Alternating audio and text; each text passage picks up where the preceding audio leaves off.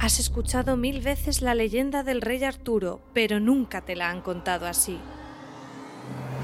Conoce a Nimue, una joven con un misterioso don destinada a convertirse en la poderosa y trágica Dama del Lago. Nos despojaron de todo, porque llevamos la magia en la sangre. Nuestra misión es la extinción de la magia. Los aniquilaremos. Madre, hay algo que debes hacer. Lleva esto a Merlin. Se lo prometí. Y Arturo, cumpliré esa promesa. No tengo magia. La espada me la arrebató. Pues más motivo para que la reclames. La espada está maldita y corrompe a quien la empuña. Empuña esa espada y guíalos. ¿Pero a dónde? ¿A más matanzas? No eres una frágil doncella. Eres una guerrera. Déjate cautivar por la magia con Maldita, ya disponible en Netflix.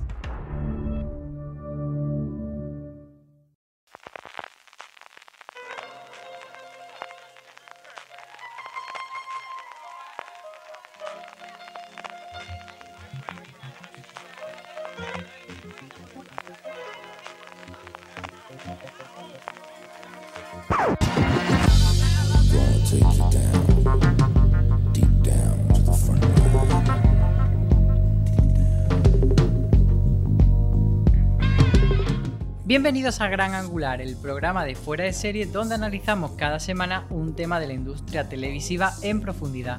Y hoy vamos a hablar de Peacock, una nueva plataforma en streaming que todavía no ha llegado a España y elucubraremos si llegará o no, que forma parte del grupo NBC Universal, que a su vez es propiedad de Comcast. Entonces vamos a analizar un poco eh, qué trae de novedoso y por qué puede ser interesante dentro de la industria televisiva.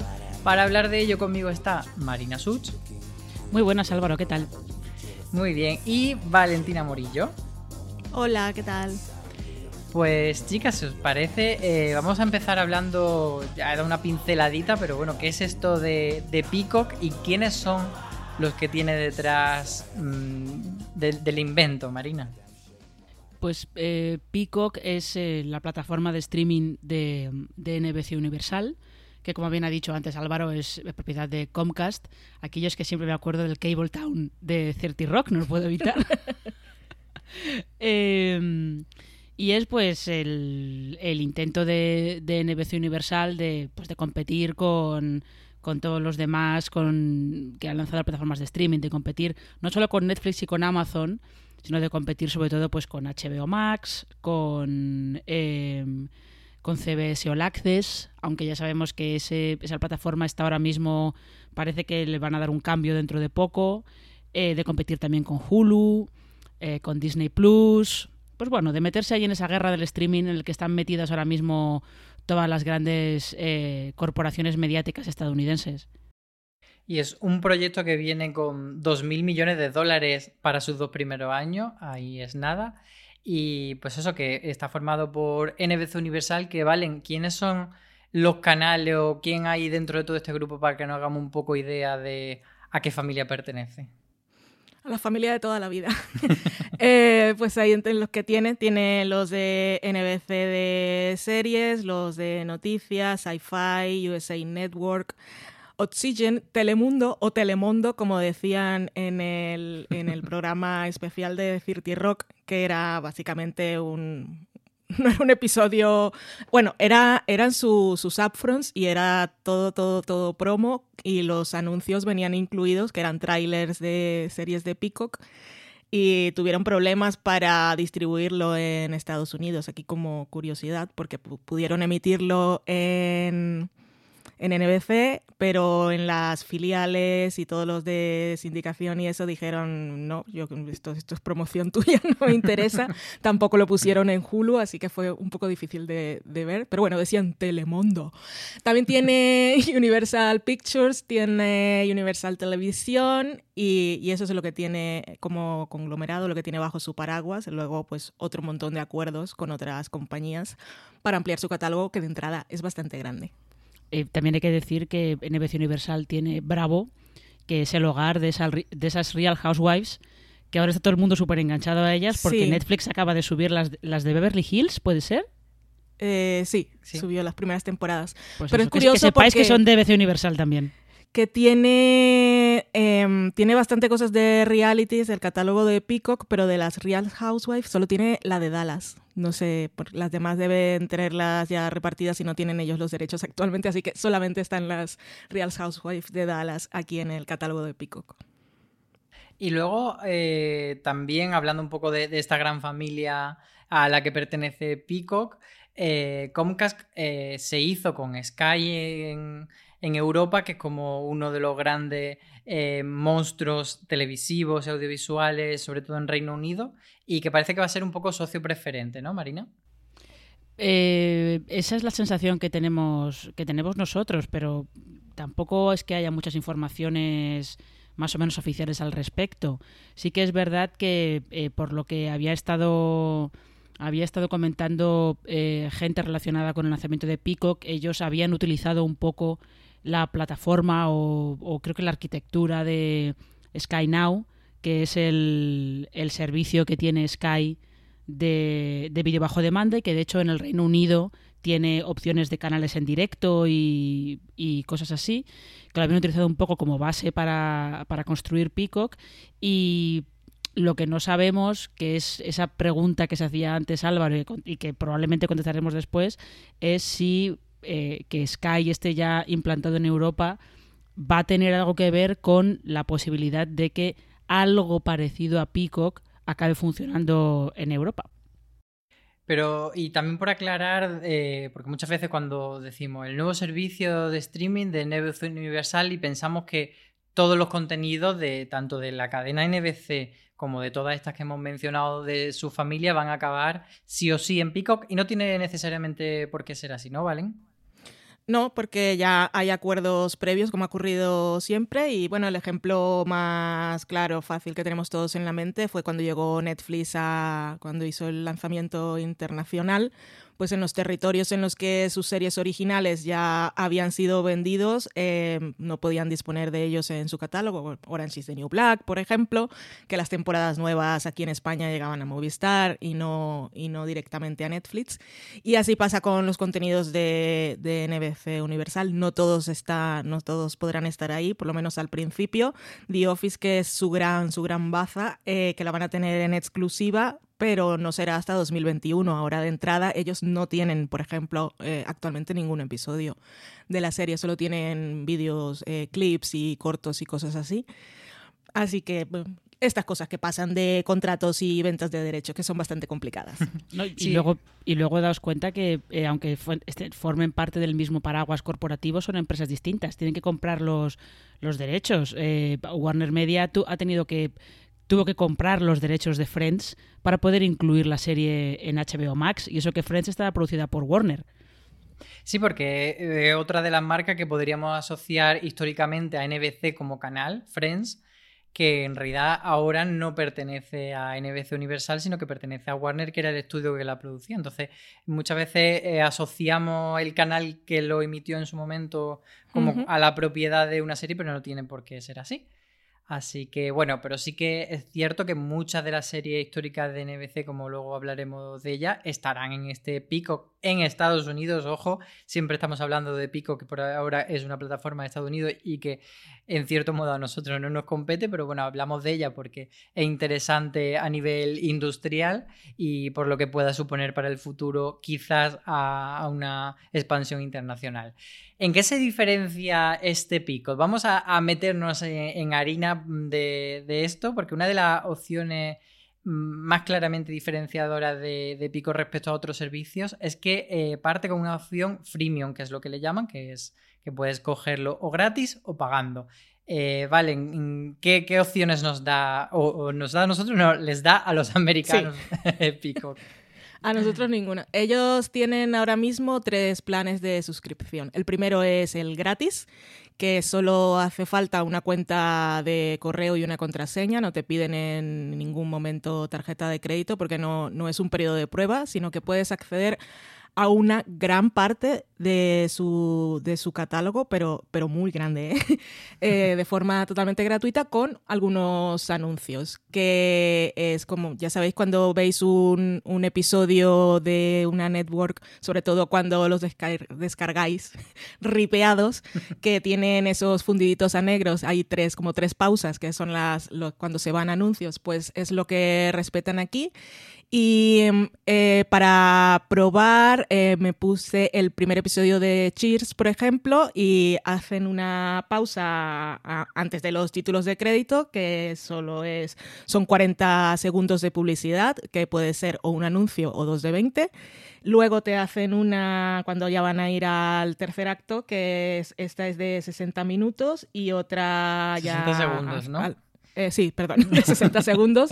Madre mía, qué locura. Y otra al final, que son otros 60 segundos. O sea, son más o menos 2 minutos 40 por, por cada 30 segundos de emisión, o que podemos llevar un poco más a, la hora, que es el cálculo que hacen ellos. Que esto es muchísimo menos que los anuncios que se pueden ver cuando ves la televisión en, en lineal en abierto, pues eh, las pausas publicitarias son mucho más largas.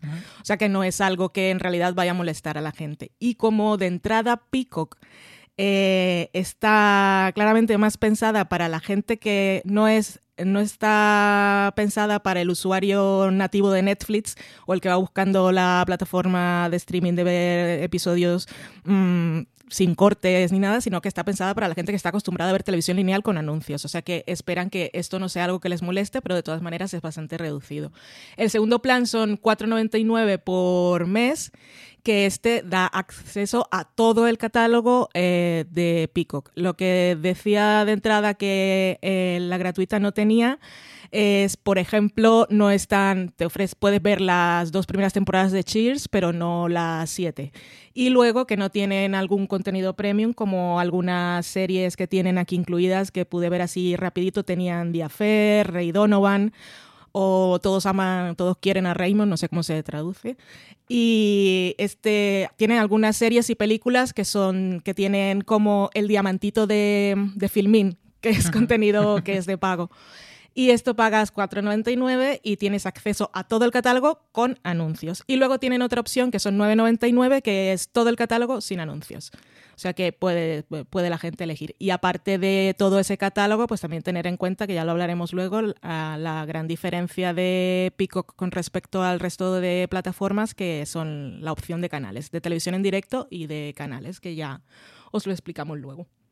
Sí, porque eh, como tú estás avanzando, eh, una de las cosas en las que se quiere diferenciar Pico, que es que quiere estar mucho más relacionada con el concepto de televisión lineal que con las plataformas tipo Netflix. De hecho, en este sentido, Matt Strauss, que es la persona que Comcast designó para hacer crecer este proyecto, dio unas declaraciones que a mí me parecen como poco eh, llamativas, sino polémica o sino un dardito hacia la competencia. Decía que la televisión tiende a ser muy dinámica, es actual, es social, muchos servicios de streaming se parecen más a un casino, no hay sentido del tiempo o del espacio.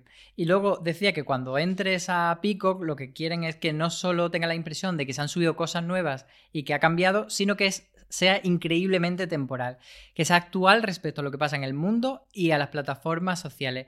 Eh, entonces quiero que, hablemos de esto, Marina, eh, de qué significa y de cómo entiendes tú que es el planteamiento de Pico respecto a, ese casino que le ha llamado a Netflix?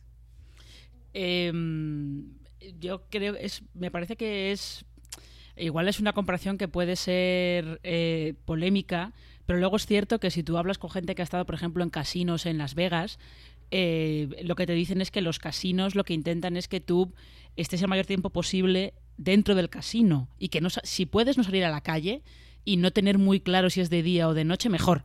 Correcto.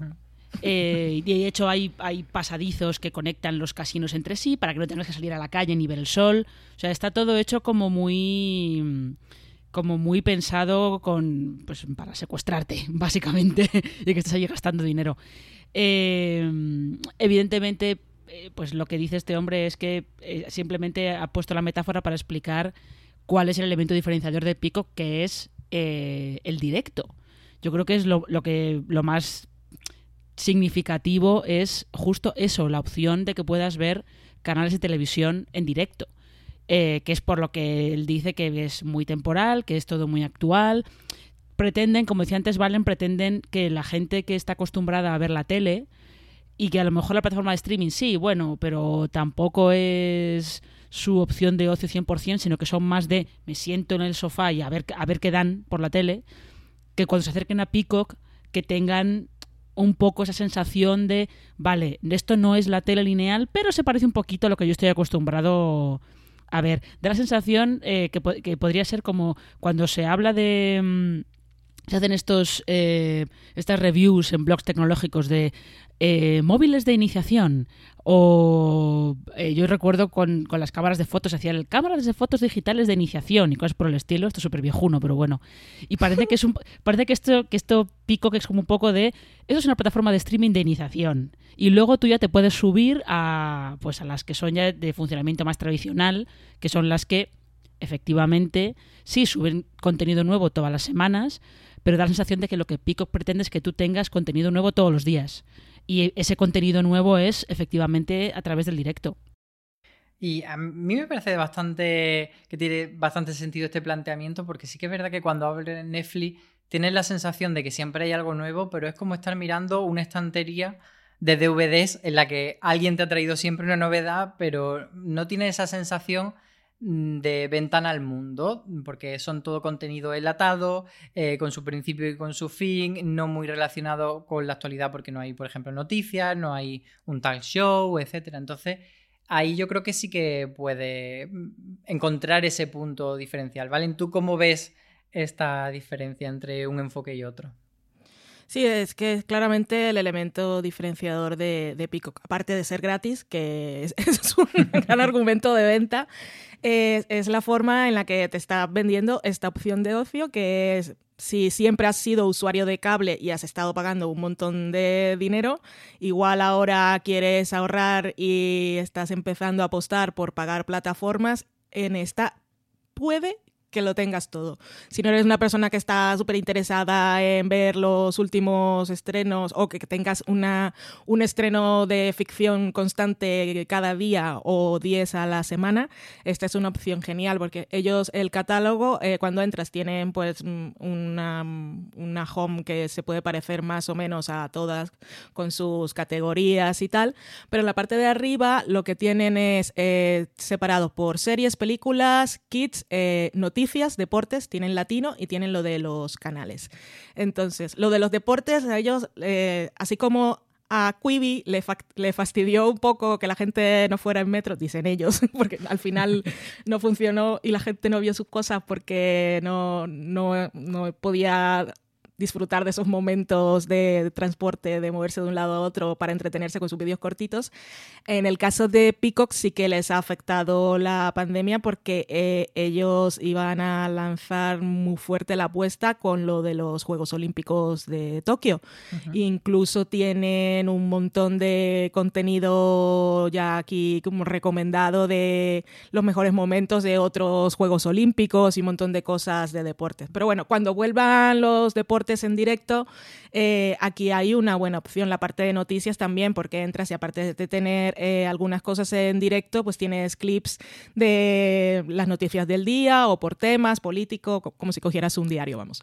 Y lo de los canales es lo más curioso porque no es eh, canales en directo como tal, no es que estemos viendo aquí la programación de NBC o de NBC News, aunque hay cosas en directo, sobre todo noticias, la programación de NBC no está, pero lo que ellos ofrecen es como cuando entramos en Movistar y vemos la parrilla de programación de que aparecen todos los canales y las horas en las que están que, se va a acabar un programa y esto. Pues ellos tienen una parrilla de canales que, que han creado con, con, contenido de, temático de sus cosas. Por ejemplo, tienen uno de The Office, que por ahora, como decía, son unos vídeos y clips, porque no tienen ningún episodio, pero tienen, por ejemplo, un canal que es Saturday Night Live. Y tú entras ahí y dices, hoy me apetece Saturday Night Live o no quiero pensar, que es otra cosa por la que ellos están enfocando diferenciarse de la competencia. Es tú entras, no quieres pensar, no quieres ponerte a navegar por un catálogo eterno, sino pues me apetece ver comedia, algo que me haga reír o soy súper fan de Saturday Night Live. Pues te pones al canal de Saturday Night Live y te van poniendo un episodio detrás de otro y ya está no puedes ver, no está claramente especificado qué episodio es. Eso tienes que, tuve que navegar un poco para, para, darme cuenta, pero bueno, puedes ver uno detrás de otro. Y así como sí, de Saturday Night Live. un loop y no necesitas ese momento de me hago la cena y mientras elijo que me pongo en Netflix se me ha enfriado la cena, que yo creo que lo vivido todo. Que nos ha pasado un millón de veces. Pues ellos tienen, así como tienen de Saturday Night Live, tienen uno que es todo de, de las Kardashian. De todos los realities de las Kardashian, pues te van mezclando episodios uno detrás de otro. Tienen de cosas de Jimmy Fallon, de Seth Tienen uno de True Crime tienen eh, cocina también, tienen un canal de Jamie Oliver, tienen un canal de Pesadilla en la cocina, tienen de cosas de naturaleza, tienen también del señor este que pinta que salía disfrazado una de euforia, Bob Ross. también tienen un canal que es, que es solo esto, uno de mascotas que es Pet Collective.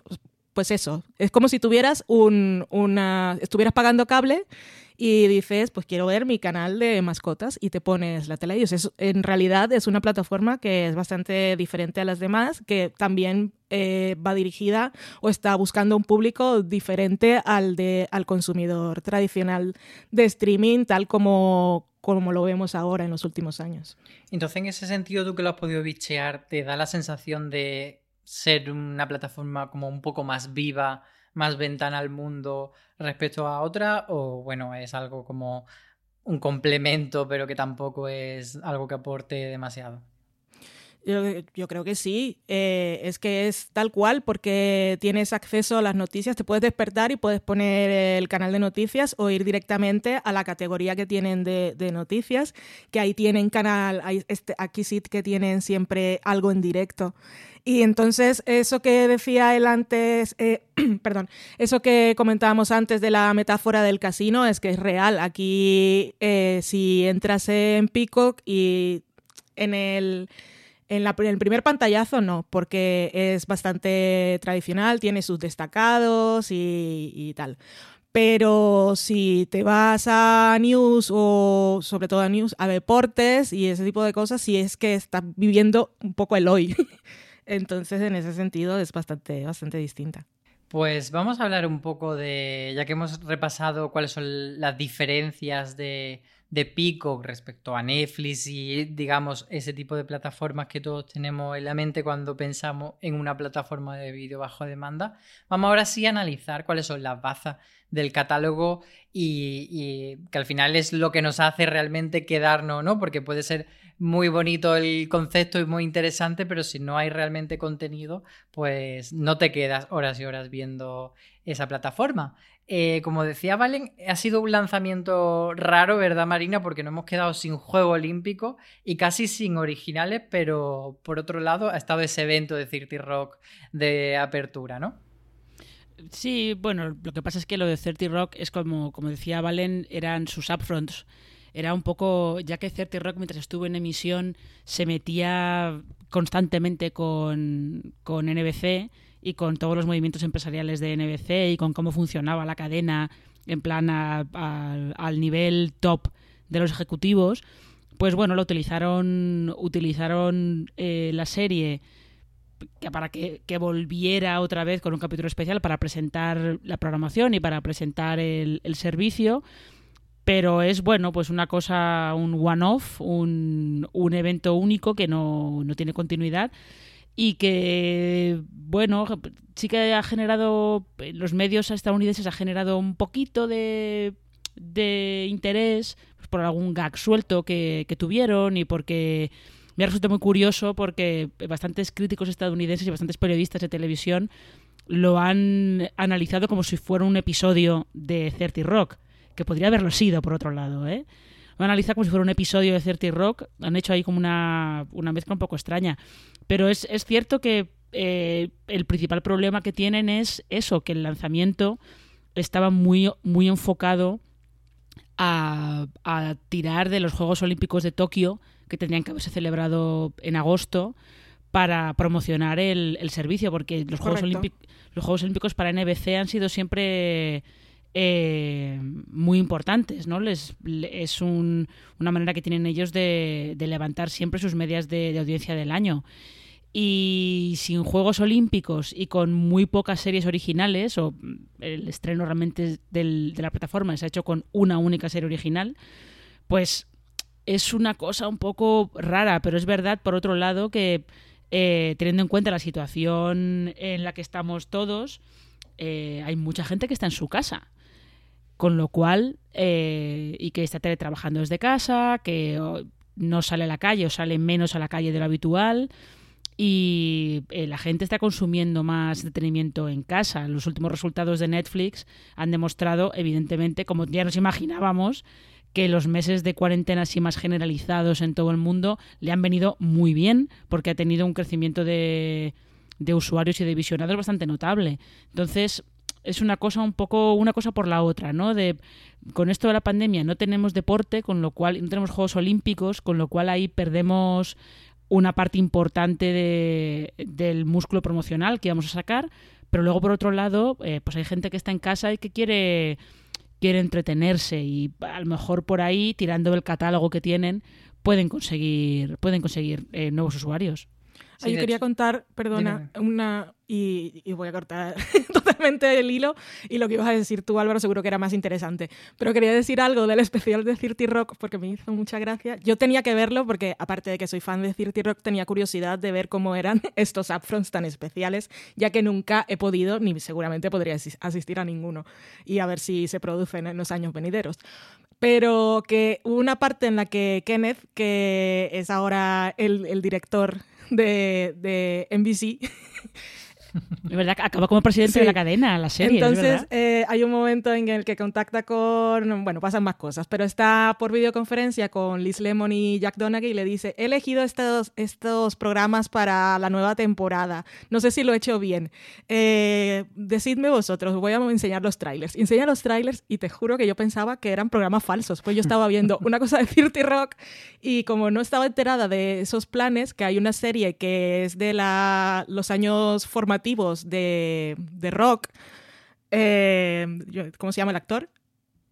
Dwayne. Johnson. eh, pues me lo estaba enseñando el tráiler y yo dije, pues estos son programas falsos, porque salía también uno con dos actores de, de algún de estos de Ley y Orden y, y parecían trailers de los falsos que, hacía, que hacían en Cirti Rock. Y después me puse a buscar y los proyectos existen. Y bueno, ya está. No Esa era son la como la isla de los MILF, ¿no? No, no eran, no eran tan así, pero estaban bastante cerca. Es que los trailers eran un poco cutres. A ver, pero, a ver, pero es que de todas maneras daos cuenta, eh, vosotros pensad en todos los formatos nuevos de telerrealidad que se van anunciando. Eh, yo es que todos pienso que los ha creado Jack Todos, Donaghy. todos, todos. Todos. Hablaremos. Hablaremos de que de la telerrealidad porque es una de las cosas que por las que va a apostar Pico, pero antes vamos con ese primer único original pero, que tiene eh, toda Eso quería aclararlo porque en el catálogo hay, hay más cosas. ¿eh? Lo que pasa es que no, no sé cuáles son las series, pero tienen la destacada es la- esta que vamos a comentar ahora. Pero también tienen The Capture Intelligence, que uno de los actores es David Schwimmer, de, el de Friends. Y es una serie británica. Y también está la película de Psych, de la serie. O sea, tienen estas cuatro cosas como lanzamientos, que gratis se puede ver de la Em, serie, es el primer episodio, pero la película se puede ver completa. De, de Capture aquí la tiene Stars Play. Sí. Pues la que, la que ha sido como, digamos, la punta de lanza de la producción original es Brave New World, que es una serie de ciencia ficción. Eh, Marina, cuéntanos qué tiene de interesante porque está basada en la novela de... Está basada en una novela de Aldous Huxley, eh, Un mundo feliz, que es pues un clásico de la ciencia ficción. Eh, de hecho, es, más que probable que alguno, alguno de los oyentes, sobre todo los que tengan, los que peinen canas, probablemente la hayan tenido que leer eh, en el instituto o algo así. Es altamente probable, ¿eh? Un mundo feliz. Y lo que cuenta eh, esta Brave New World es un mundo, sí, digamos que distópico, en el que la humanidad ha conseguido eh, reproducirse sin tener que recurrir al contacto físico ni al sexo.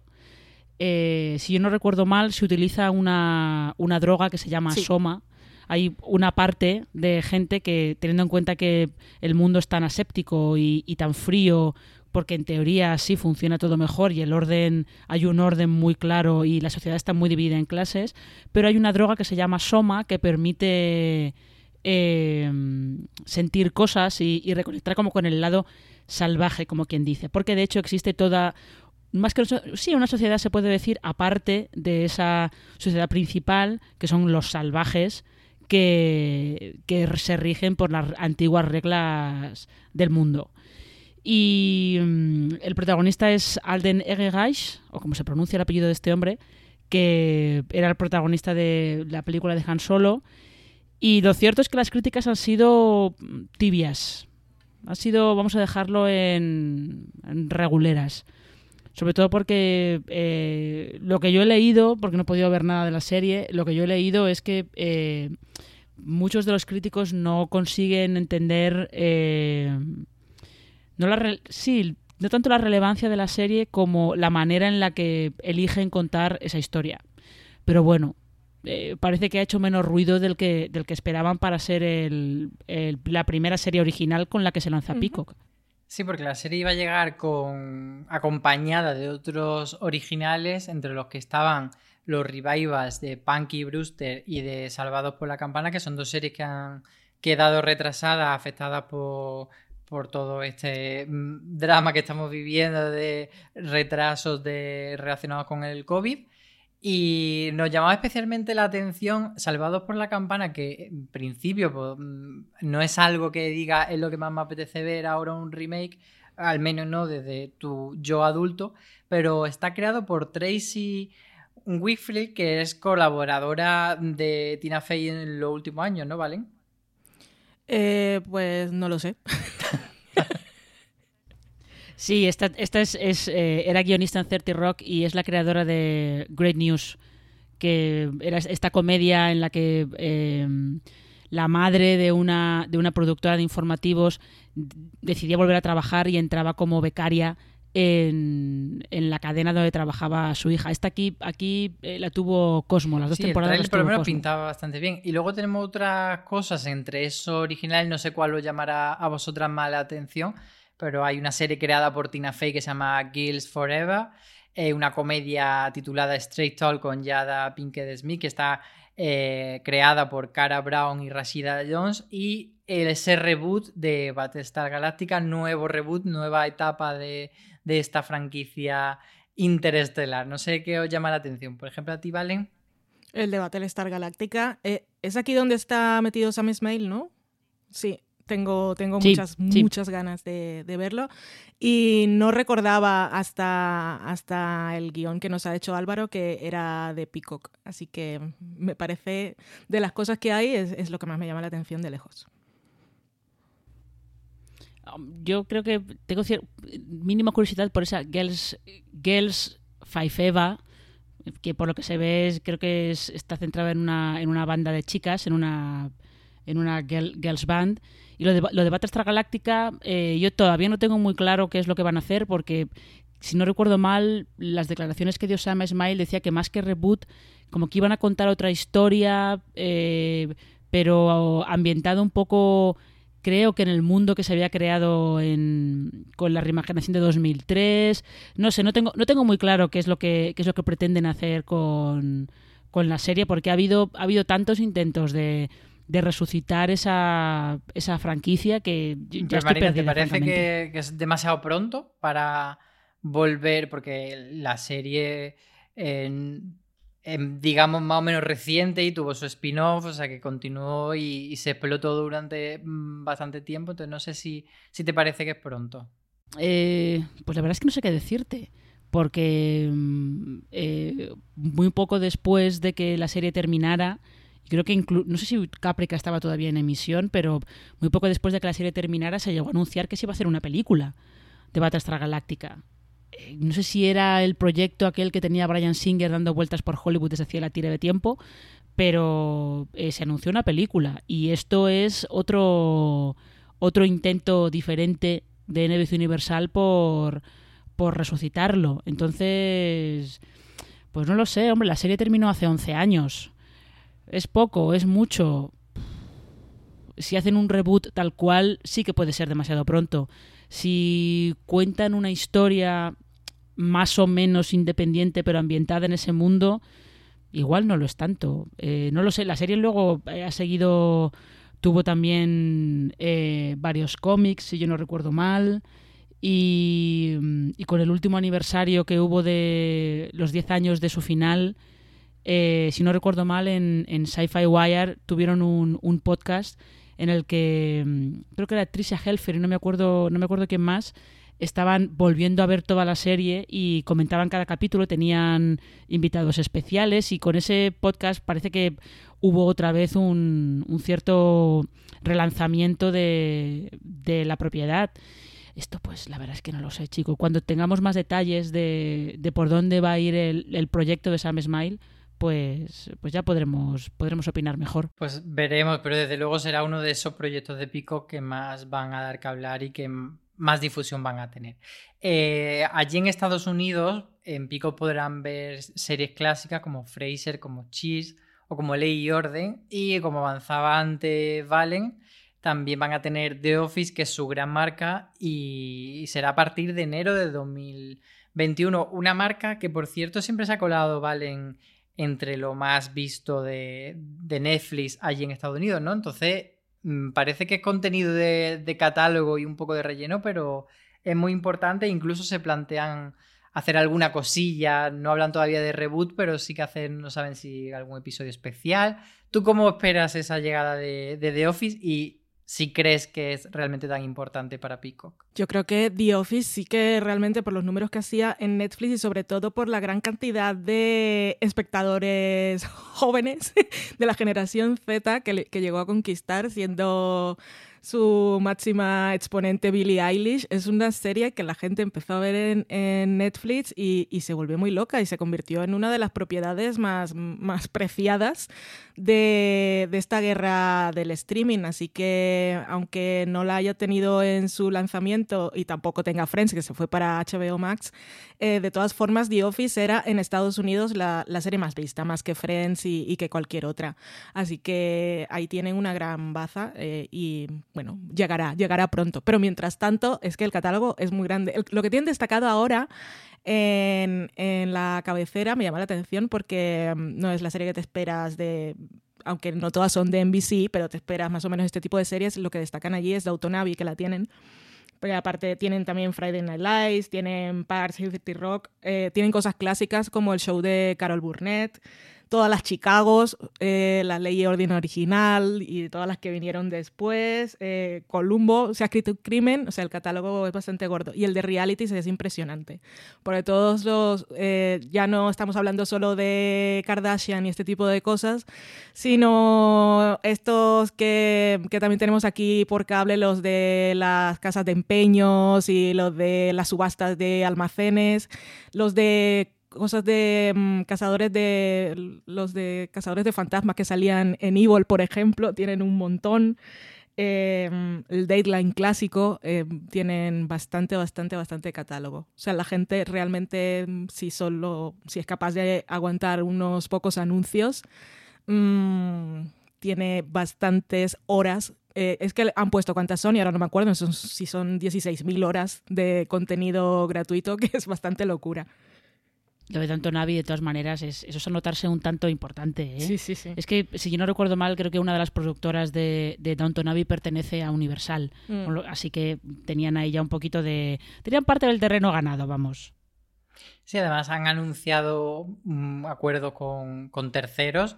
Eh, tienen uno con Lionsgate, con Star Play, con Warner, con eh, Viacom también, por ejemplo, tiene un acuerdo de contenido no exclusivo, porque esto es otra de las cosas que van a marcar el ritmo en, en la guerra del streaming, que no todo tiene que ser de acuerdo de este producto está solamente en esta plataforma, sino de hay productos que van a estar en varias plataformas, como hemos visto, por ejemplo, aquí con muchas series. Eh, tienen también con Paramount Pictures acuerdo hasta 2023 y, por ejemplo, han rescatado una serie de NBC que es AP Bio, que es una serie que aquí está en Movistar, van a hacer ellos la tercera temporada. También han dicho que no nos, emocionemos con esto de que ellos sean los rescatadores de, de serie y que vayan a recoger la basura de los demás por defecto, que no va a ser así.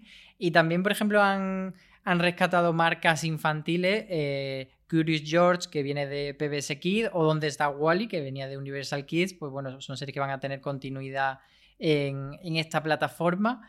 Y, luego, eh, cosas que hemos ido apuntando, por ejemplo, eh, mencionaba Valen que había canal latino dentro de este universo de Pico, pues van a producir, por ejemplo, una dramedia en español que se va a llamar Armas de Mujer, y ya entrando en el tema de la no ficción, que siempre la ficción parece que es la punta de lanza de las grandes plataformas de streaming, pues por ejemplo aquí van a proponer un talk show para niños, hay un late night show con la humorista Amber Riffin y por ejemplo entre sus grandes ofertas de reality shows hay una cosa que, es como juntar eh, a las Real Housewives de distintas franquicias, de distintas ciudades, hacer un Real Housewives mashup. Valentina, tú que eres, por favor, la, máxima fan de, las, de las Housewives aquí en Fuera de Series, ¿qué esperas de eso? Pero eso, pero eso, es, eso es una edición All Stars, claramente. Sí, sí, sí. Yo espero fantasía. Si ha habido algún crossover, porque hay algunas que son amigas, y a veces pues viajan, como viajan mucho, pues las de Beverly Hills viajan a Nueva York y se encuentran con una de las de esa franquicia, de, de esa sede, pero un all-star, como dice Marina, es que puede ser, puede ser Es que, necesitamos más GIFs y memes de Lisa Rina en nuestra vida, por favor. Todos, nuevos, todos. nuevos. Yo, lo tengo en favoritos, es que puedes responder a todas las cosas. Y además la sigo en Instagram, que es muy simpática y siempre se está metiendo con Trump, que es una cosa que, a mí no me va mal. A mucha gente la aburre, pero a mí me parece fantástico. Ay, nos había dicho, tienen en esto de los canales uno que me pareció muy curioso y que seguro puede tener mucho éxito, que era... Em, una mixtape de los 80 y entonces los episodios que vi que tenía estaban emitiendo uno de Se ha escrito un crimen y el que venía después era uno del gran superhéroe americano. Entonces, pues eso, el factor nostalgia también lo tienen ahí. Yo una cosa que quería solo comentar del late night que ha, dicho Álvaro de, Amber Raffin. Eh, Amber Raffin es una, es una guionista del late night de Seth Meyers que ha, empezado a aparecer en, pantalla, sobre todo creo que a través de un segmento que tienen ellos que se llama eh, Jokes Seth Can't Tell, que lo hacen ella y otra de las guionistas, que creo que se llama Jenna Hagen o, algo por el estilo. Y eh, no me extrañaría que este Leinet estuviera producido por Seth Meyers y que es probable que de su programa vaya saliendo más gente que vaya teniendo programas propios en, en Peacock, probablemente. Además, Amber Raffin eh, así les como que hace dos checks en dos demográficas que no suelen estar representadas en los late nights porque es mujer y es negra, con lo cual ya, pues mira, Peacock se apunta a dos tantos ahí. Sí, la verdad es que parece que, quieren construir, aparte de este ejemplo que hemos puesto, pues bueno, todo un universo de, de Star System relacionado con todo el tema del entretenimiento de no ficción y, y ese sí que puede ser un, diferencial, sobre todo si apuestan por el evento, porque es verdad que dentro de Netflix eh, tenemos realities, pues por poner el ejemplo de Queer que es quizá el más famoso, y también han hecho algún programa como más de competición, pero siempre eh, nos lo venden enlatado, temporada completa, y no hay eso de seguirlo semana a semana. Y como decíamos antes, em, lo que quería hacer Pico era que hubiese más sensación de momento, de evento. Em, ¿Creéis que a, raíz de esto, esto puede ser una fuerza de empuje para que Netflix, Amazon y las demás se sumen al carro de decir, vale, vamos a hacer un reality semanal en el que el, día de emisión del último episodio y la gran final sea un día concreto o, todavía veis lejano ese momento, incluso que tengan deporte, etcétera, ese contenido en directo que, que sí que apuesta a Pico? Hombre, Amazon eh, tiene ya deportes. En algunos países ya emite emite eh, partidos de tenis, creo que de, alguno, de algún gran slam, ahora mismo no recuerdo cuál, y ha tenido, ha tenido partidos de la Premier League y creo que eh, no recuerdo si en Estados Unidos o dónde ha tenido también algún partido de la NFL. O sea que Amazon sí que ha, ha experimentado un poco con, con, la retransmisión de deportes.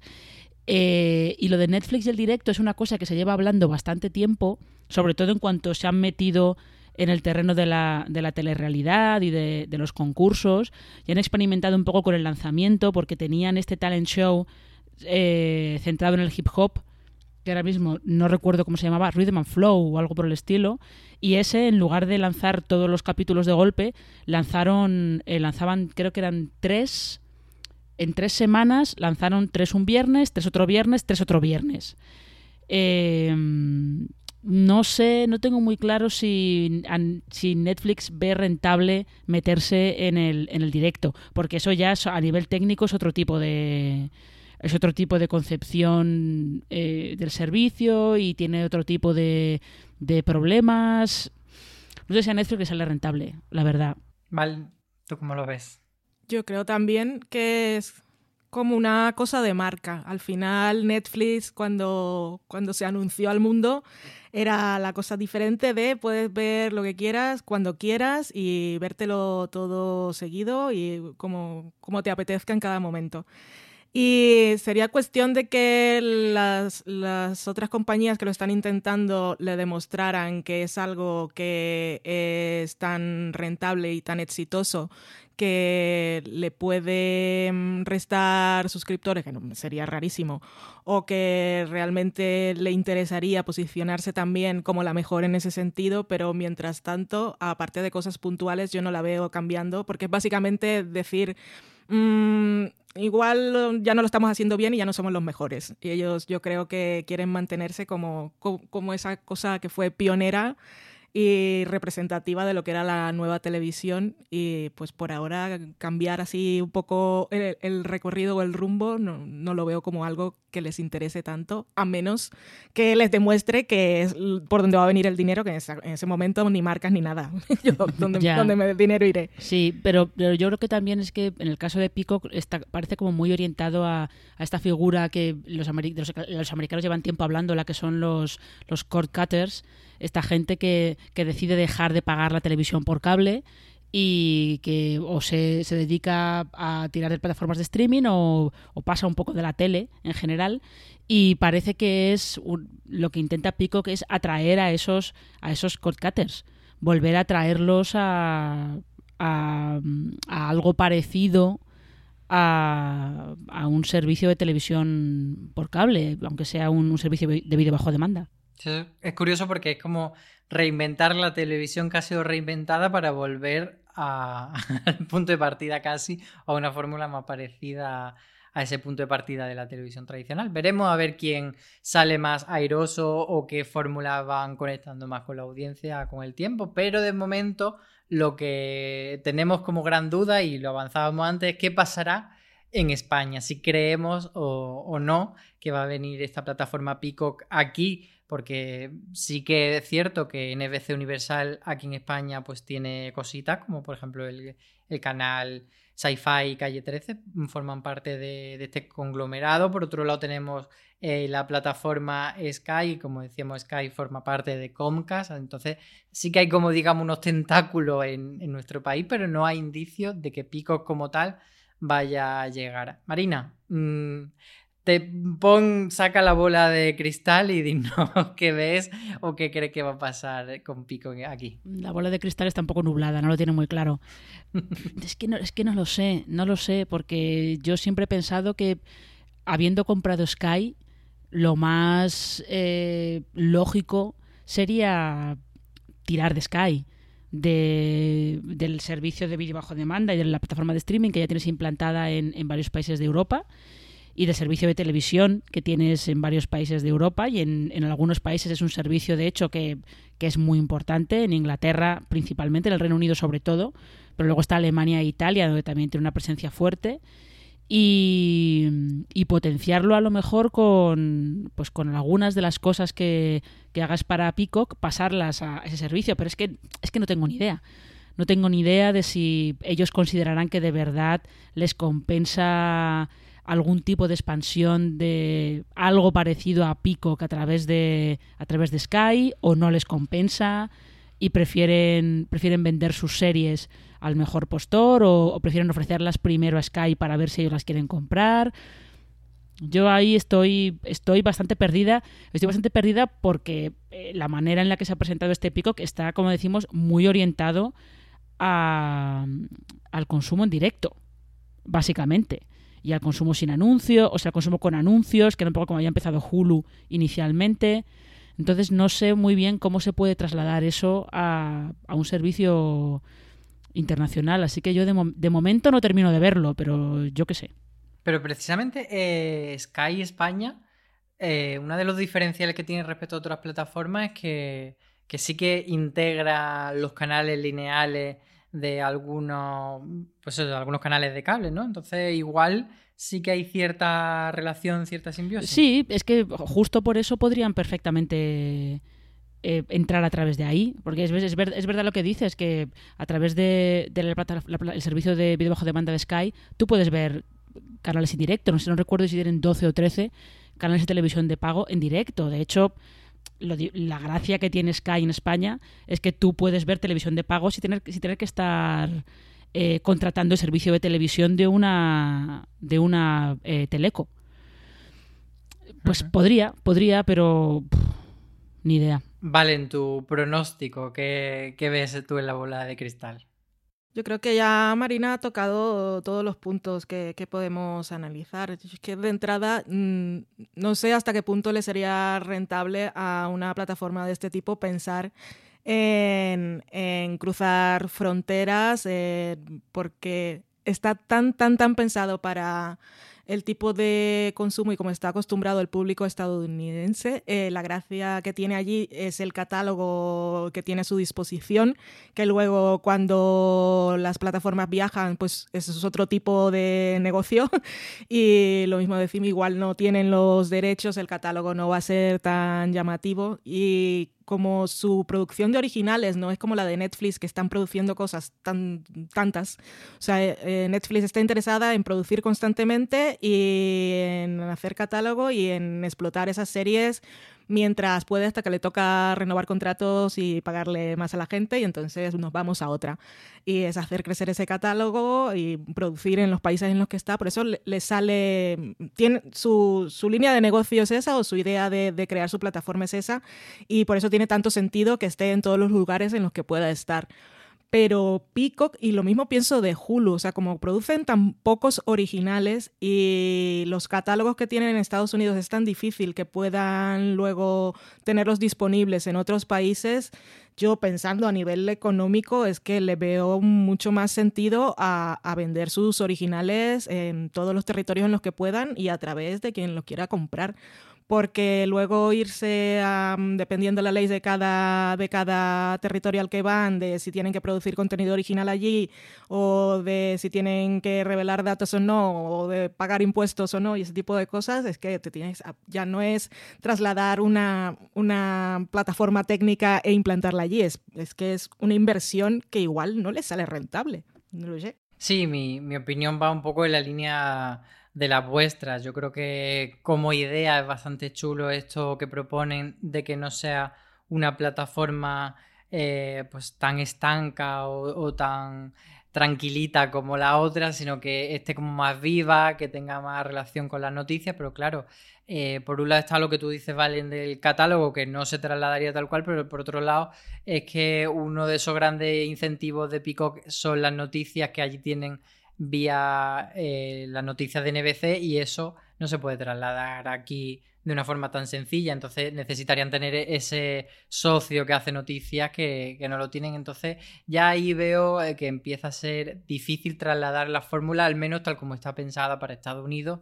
Y, y probablemente sea lo que tú dices, que, que le salga más a cuenta vender los pocos originales que tengan y quedarse allí en ese mercado y chimpún. Así que bueno, ya veremos porque quizás nos sorprendan en los próximos meses y tengamos una nueva plataforma de streaming que contratar y que bichear aquí en España, no lo sabemos, así que estaremos atentos.